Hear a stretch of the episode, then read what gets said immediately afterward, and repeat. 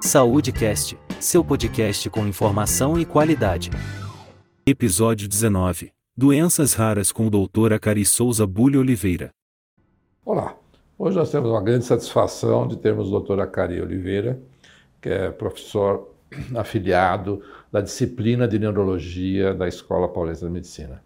Ele é talvez um dos neurologistas com uma experiência mais diversificada, um grande ambulatório que é, é exemplo, acho que é no país. Nós vamos falar, em primeiro lugar, o que, que são doenças raras, Acari? Muito bem. Antes, a palavra rara. A palavra rara significa que não é comum, é escasso. Então vejamos, acari. Acari não é comum. O nome acari é bastante incomum. E assim, as palavras, elas servem para que nós possamos conversar, identificar, qualificar. É símbolo, a palavra é um símbolo. Do ponto de vista de saúde, engraçado. Vamos lá. A Bíblia, aquele livro mais publicado do mundo. Quantas doenças que existem na Bíblia? Raras. Temos lá lepra, epilepsia, cegueira, loucura, mas vamos ver que não tem muita doença lá. Num certo momento, alguém teve o interesse de fazer uma pesquisa a respeito das doenças que matavam na Inglaterra. E aonde? No cemitério. O inglês adora cemitério. E lá eles foram ver do que, que as pessoas morriam. Aquilo estava escrito na lápide. Foi feita uma compilação de causas. A primeira compilação de causas de doenças que matavam. Depois, lógico, tem necessidade de uma uniformização, de uma adequação, e veio a primeira classificação internacional de doença, em 1900. 179 doenças que levavam à morte. Dez anos depois, a CID-2, Classificação Internacional de Doença 2, 189 doenças. Aí cada 10 anos, mais ou menos, CID-3, CID-4, CID-5, CID-6, antes da Segunda Grande Guerra Mundial, havia 240 doenças. Após a guerra, 1.100 doenças. A guerra ela traz também, além da destruição, traz conhecimento. Muita novidade. Nós entramos na escola com a CID-9, de 1975. Quando nós estávamos adaptados à CID-9, veio a CID-10, 1989, com quantas doenças? 2.100. Hoje já é a CID-11, tem 54 mil verbetes lá dentro. Dentre essas doenças, doença rara. Muitas doenças raras. Lá, praticamente, na neurologia, só temos doenças raras. Tirando a cefaleia, quase todo o restante é doença rara.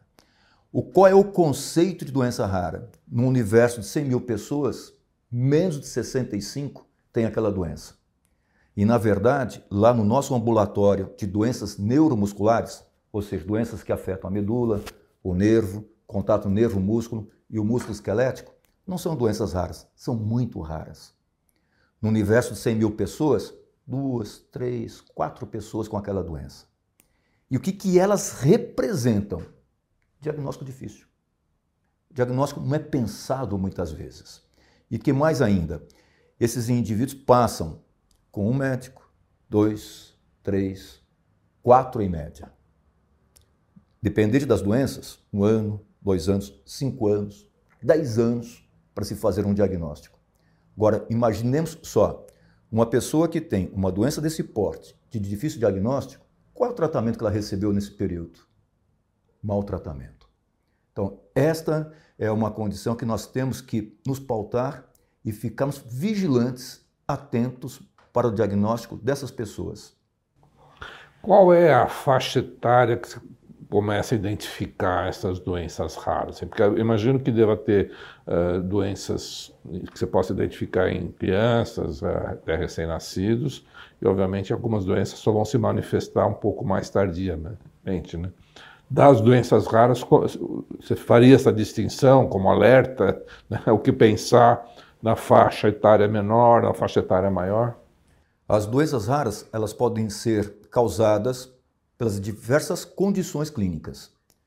doenças genéticas, metabólicas, inflamatórias, infecciosas, traumáticas, degenerativas e assim vai.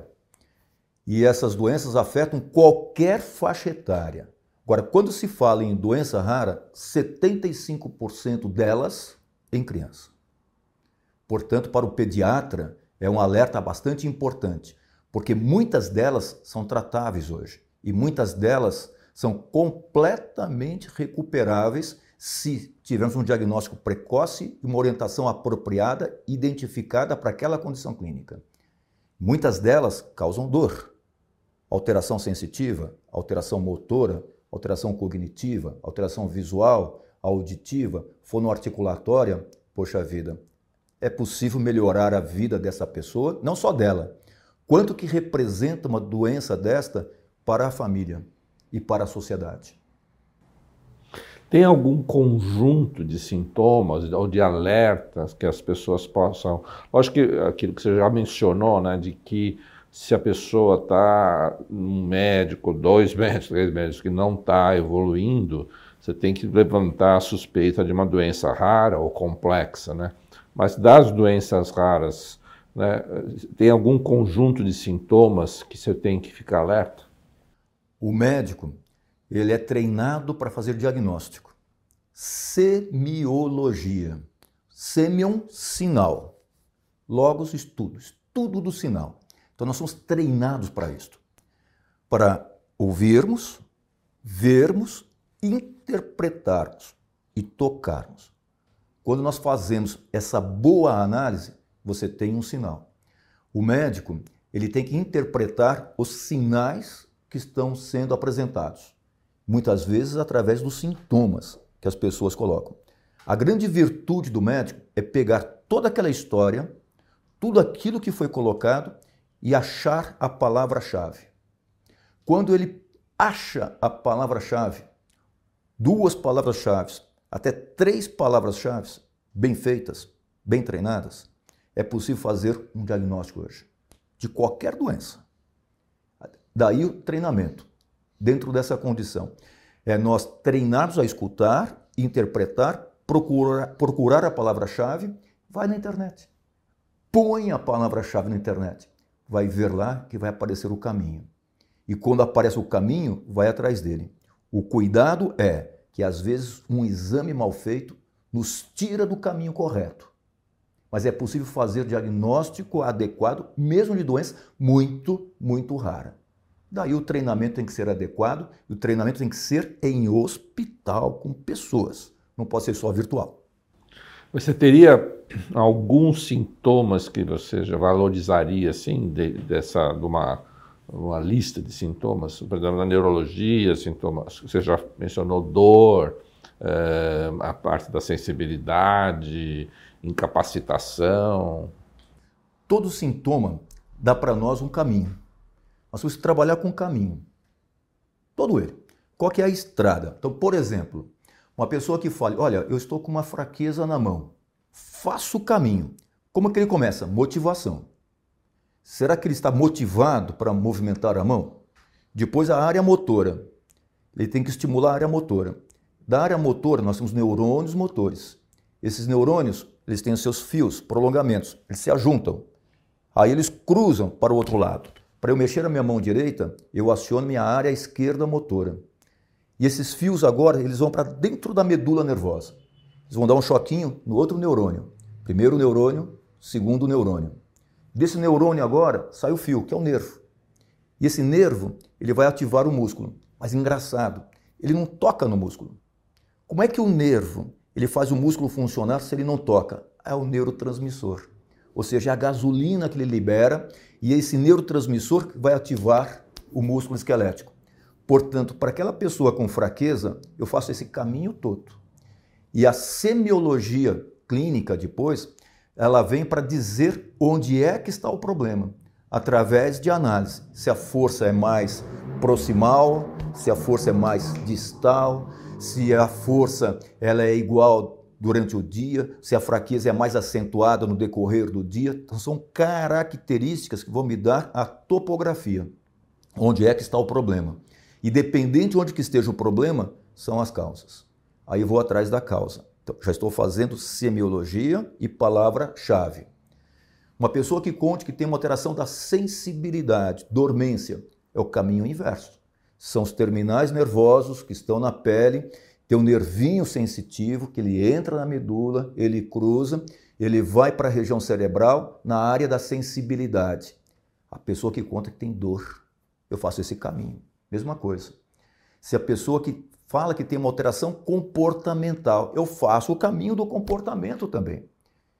E é igualzinho em relação à parte abdominal, é igualzinho na parte cardiológica, respiratória, eu faço o caminho. Aí eu procuro as palavras-chave e faço um quebra-cabeça que se ajunta. Ao se ajuntar, o diagnóstico fica mais fácil e orientação mais apropriada. Você tem talvez os ambulatórios mais organizados em neurologia, né, que é um, um orgulho para a Escola Paulista de Medicina. Se você pudesse falar um pouco a experiência nesses anos todos, das, como é que as pessoas chegam no seu ambulatório e qual é a maioria dos casos que você vê? Muito bem. Nós escolhemos uma doença para ser protótipo do ambulatório. Qual é a doença mais difícil? Se eu tratar essa doença mais difícil, é possível eu também fazer uma assistência para outras doenças, do ponto de vista de diagnóstico e orientação terapêutica também. Qual é a doença que o residente de neurologia norte-americano, quando ele termina a residência de neurologia, que ele não quer para ele ou para alguém da família dele? De 10 residentes, 6 esclerose lateral amiotrófica. Razão: uma doença que começa ao redor do seu, em média, 55 anos, mas tem pessoas mais jovens, pessoas mais antigas também. Ela pode começar com fraqueza na mão ou na perna, ou uma fraqueza para mastigar, engolir, falar, e ela é progressiva. E é rapidamente progressiva. Do primeiro sintoma a uma imobilidade, geralmente três anos. Do primeiro sintoma à morte, três anos e meio a quatro anos. E como que é o final? Na cama, sem se movimentar, sem deglutir, sem respirar, mas vivo. E a cabeça ali, olha, funcionando. Portanto, ele não quer essa doença. Se eu diagnosticar mais precocemente, porque são quatro médicos e um ano, se eu orientar de uma forma adequada essa pessoa, estarei aprendendo. Aprendendo no sentido de movimentação, aprendendo no sentido de deglutição, nutrição, respiração, comunicação e vida. E como que se faz isto? Multidisciplinaridade. Você traz os profissionais. E quais eles? O fisioterapeuta motor, respiratório, terapeuta ocupacional, fonoaudiólogo, nutricionista, psicólogo, enfermagem e assistência social. Esta é a palavra-chave, assistência social. O assistente social é o único profissional que não gasta, ele traz recurso. E como que ele traz recurso? Porque ele otimiza o que nós temos na sociedade.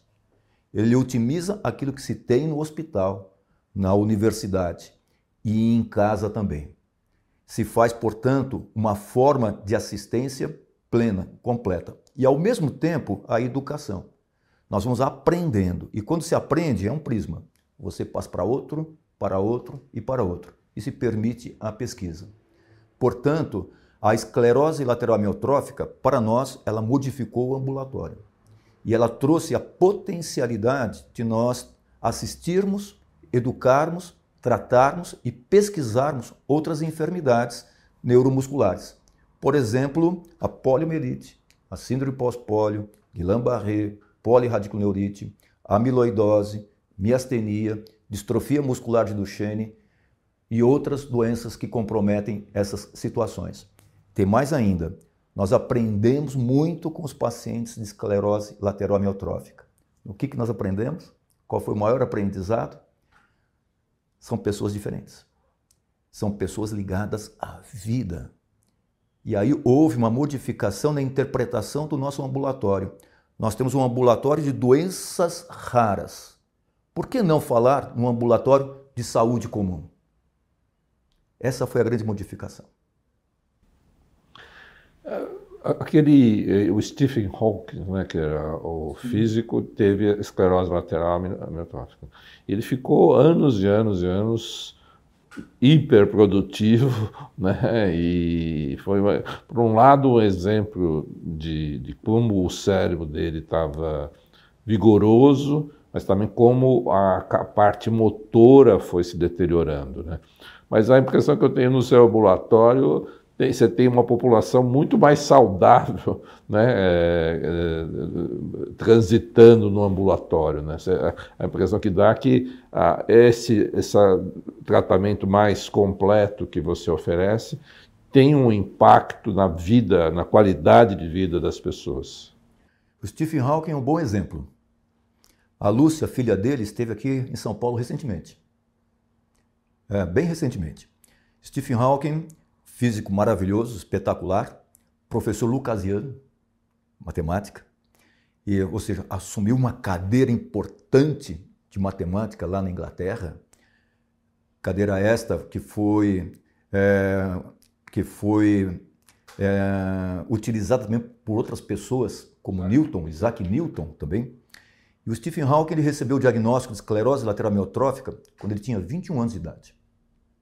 21 anos, quando ele começou a apresentar uma fraqueza muscular. Então vejam, é uma doença mais tardia, mas ela pode ser mais precoce também.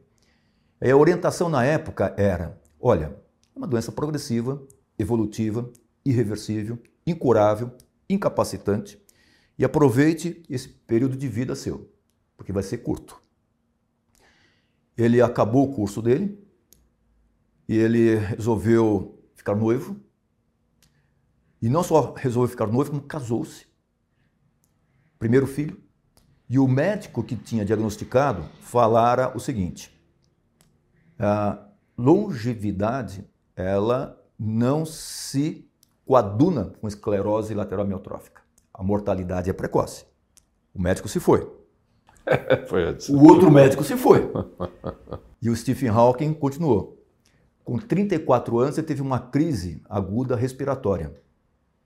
Saiu do hospital com traqueostomia, mas vivo e continuando a trabalhar. E assim ele foi assumindo posições de destaque, dentre elas, criação, criação e colocar essa criação em livros, os livros mais citados. Um filme recente a respeito da vida dele, maravilhoso o filme dele. Então, mostrando-se resiliência. E ao mesmo tempo, três filhos. E ao mesmo tempo, vida, vida e vida. Em relação aos nossos pacientes, do que eu vejo em muitos deles, ressignificação, num certo momento. E essa ressignificação ligada à condição de vida, quatro letras, VIDA. E para nós no ambulatório, isso foi uma modificação enorme, porque em vez de alimentarmos doença, por que não aprendermos com essas pessoas e começarmos a alimentar vida plena? Física tem as limitações.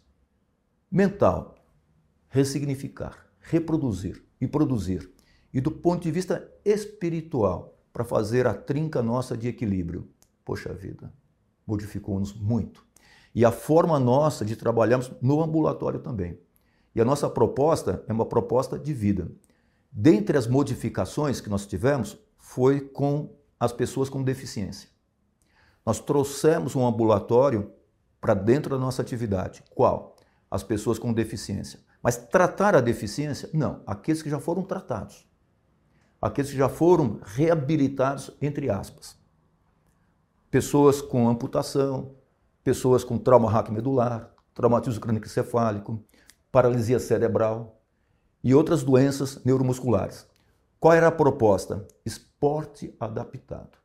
Adaptar uma atividade esportiva para essa pessoa, não importando a deficiência dela. Era uma pessoa com deficiência e adaptava-se um esporte. E se consegue adaptar um esporte para qualquer pessoa e não importa a limitação dela. É possível. Isso nos modificou muito também. E uma situação muito gostosa. Muitos atletas nos representando em Jogos Paralímpicos. Uma delícia isto. E onde que está a situação? É superação? Não, é vida.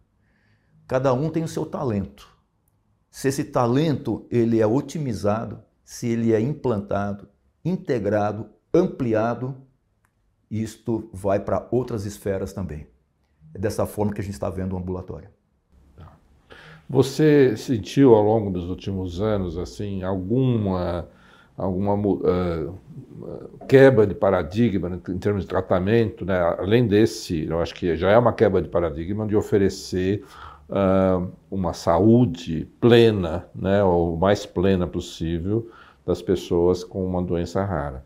Mas teve algum outro impacto assim de novos medicamentos, novas terapias biológicas desses uh, nessas doenças raras? Vamos voltar na esclerose lateral amiotrófica. Olha só que interessante. É, essa doença evolutiva, 1994, num congresso internacional, era o quinto congresso internacional de ELA. Havia 180 pessoas. Achei que era um número grande para a esclerose lateral amiotrófica. Aí foi colocada uma novidade, Riluzol, neuroprotetor. E quem apresentou? Grupo francês, Lucette Lacomblesse, e ela disse: aumenta a sobrevida de três a seis meses. Pergunta feita, mas melhora alguma coisa? Nada. Eu falei, não vou introduzir esse remédio. Caro, na época 1.500 dólares. Para que que vou introduzir uma medicação que melhora nada e o paciente vai morrer? Não tem jeito, não melhora nada. Mas os serviços que introduziram a medicação, eles trouxeram a multidisciplinaridade porque o paciente procura.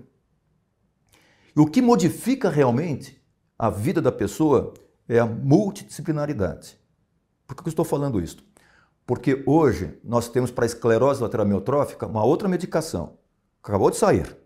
Relivril. 800 mil reais ano. Está saindo uma terceira medicação para uma forma familiar de sódio 1. Não tem preço ainda mas não vai ser menos que um milhão de dólares por ano.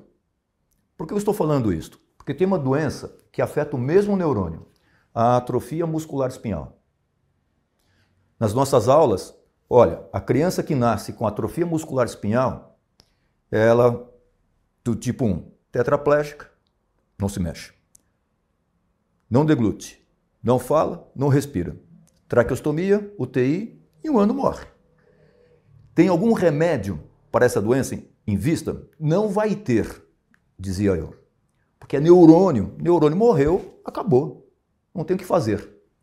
Hoje temos três medicamentos. Um deles chamado Zolgensma. 2 milhões de dólares. É a cereja do bolo. Mas o que adianta eu colocar a cereja se eu não fizer o bolo? E o bolo, o que é o bolo? O bolo não é só a multidisciplinaridade. O bolo está no seguinte: o que aquela criança vai fazer para pagar a conta dela. Então eu tenho que trabalhar com ela no sentido de ressignificação. E ela tem um débito com a sociedade. E ela só vai ser cidadã se ela pagar aquele débito. E não só receber as coisas. Então, desde o começo, você já tem que fazer essa atividade.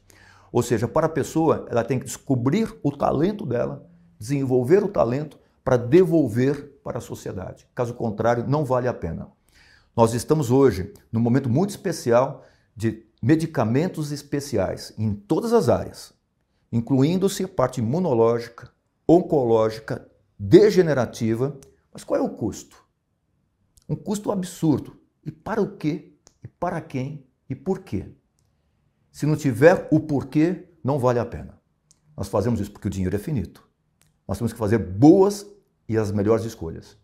E o, o SUS tem essa judicialização dessas medicações. Como é que está esse aspecto da, dessas medicações hipercaras? E qual, quem fa faz essa decisão? Essa é uma decisão muito difícil. Então, daí, nós, presentes, exemplo, Escola Paulista de Medicina e outras universidades, nós temos que dar a nossa contribuição. E a nossa contribuição ela está no sentido de ajuda ao governo, ao Ministério da Saúde.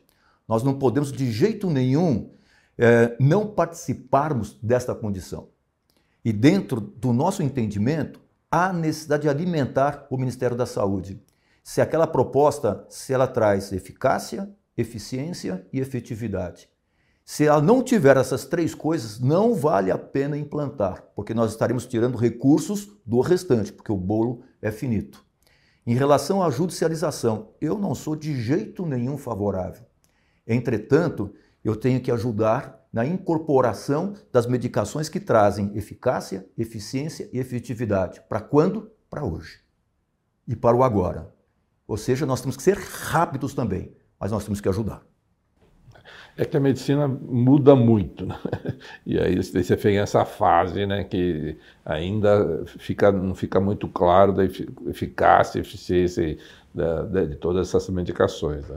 Por isso que a, a pesquisa, quem está em sintonia né, com os novos desenvolvimentos, é fundamental para quem vai fazer decisão lá no, no Ministério da Saúde, ou mesmo no sistema judiciário. Né? Não, é, é um jogo, né? É um jogo. Mas nós, participando dessa sociedade, nós temos que ser rápidos. Nós não podemos deixar que esse processo seja longo e que ele ocupe e utilize dias das pessoas, por exemplo, que têm doenças raras. Imagine um indivíduo com muita dor, dor neuropática. Uma doença chamada amiloidose. A amiloidose ela dá alteração do nervo, alteração gastrointestinal, cardiológica, nefrológica e cerebral também. Uma única doença. Do primeiro sintoma à morte, ao redor de 15 anos. Muito sofrimento. Temos três remédios hoje. Três medicamentos. Um que faz a doença que era assim ficar assim. O outro que faz a doença ficar assim o outro que melhora. O que, que compete a nós? Nós falamos qual que é realmente para a sociedade aquele que traz eficiência, eficácia e efetividade. Isso é em todas as áreas. O do que eu vejo, a nossa resposta é muito lenta e desorganizada. Precisamos nos organizar melhor, como sociedade também. Você que conhece mais a área, assim, você acha quantos outros ambulatórios como o seu existe aqui no Brasil? Assim, o acesso né, da população a, a esse tipo de conhecimento clínico que vocês acumularam por décadas, né? É, tem vários outros grupos no Brasil que, que têm essa é, tecnologia médica de diagnóstico e de tratamento? Tem melhorado bastante. Uh, nós temos visto em vários serviços esta, esta vontade de se criar uma atividade multidisciplinar. Aqui na escola nós temos, Escola Paulista, do que nós vemos as atividades ligadas especialmente em final de semana também, na oncologia, na oftalmologia, no otorrinolaringologia. Então, ou seja, são coisas bonitas que nós fazemos aqui. E muitas vezes não tem uma ventilação a respeito disto e outros serviços em São Paulo, o Hospital das Clínicas de São Paulo, e atualmente interessante. Na, há duas semanas eu fiz uma visita em Natal. Passei uma semana lá, fiquei maravilhado.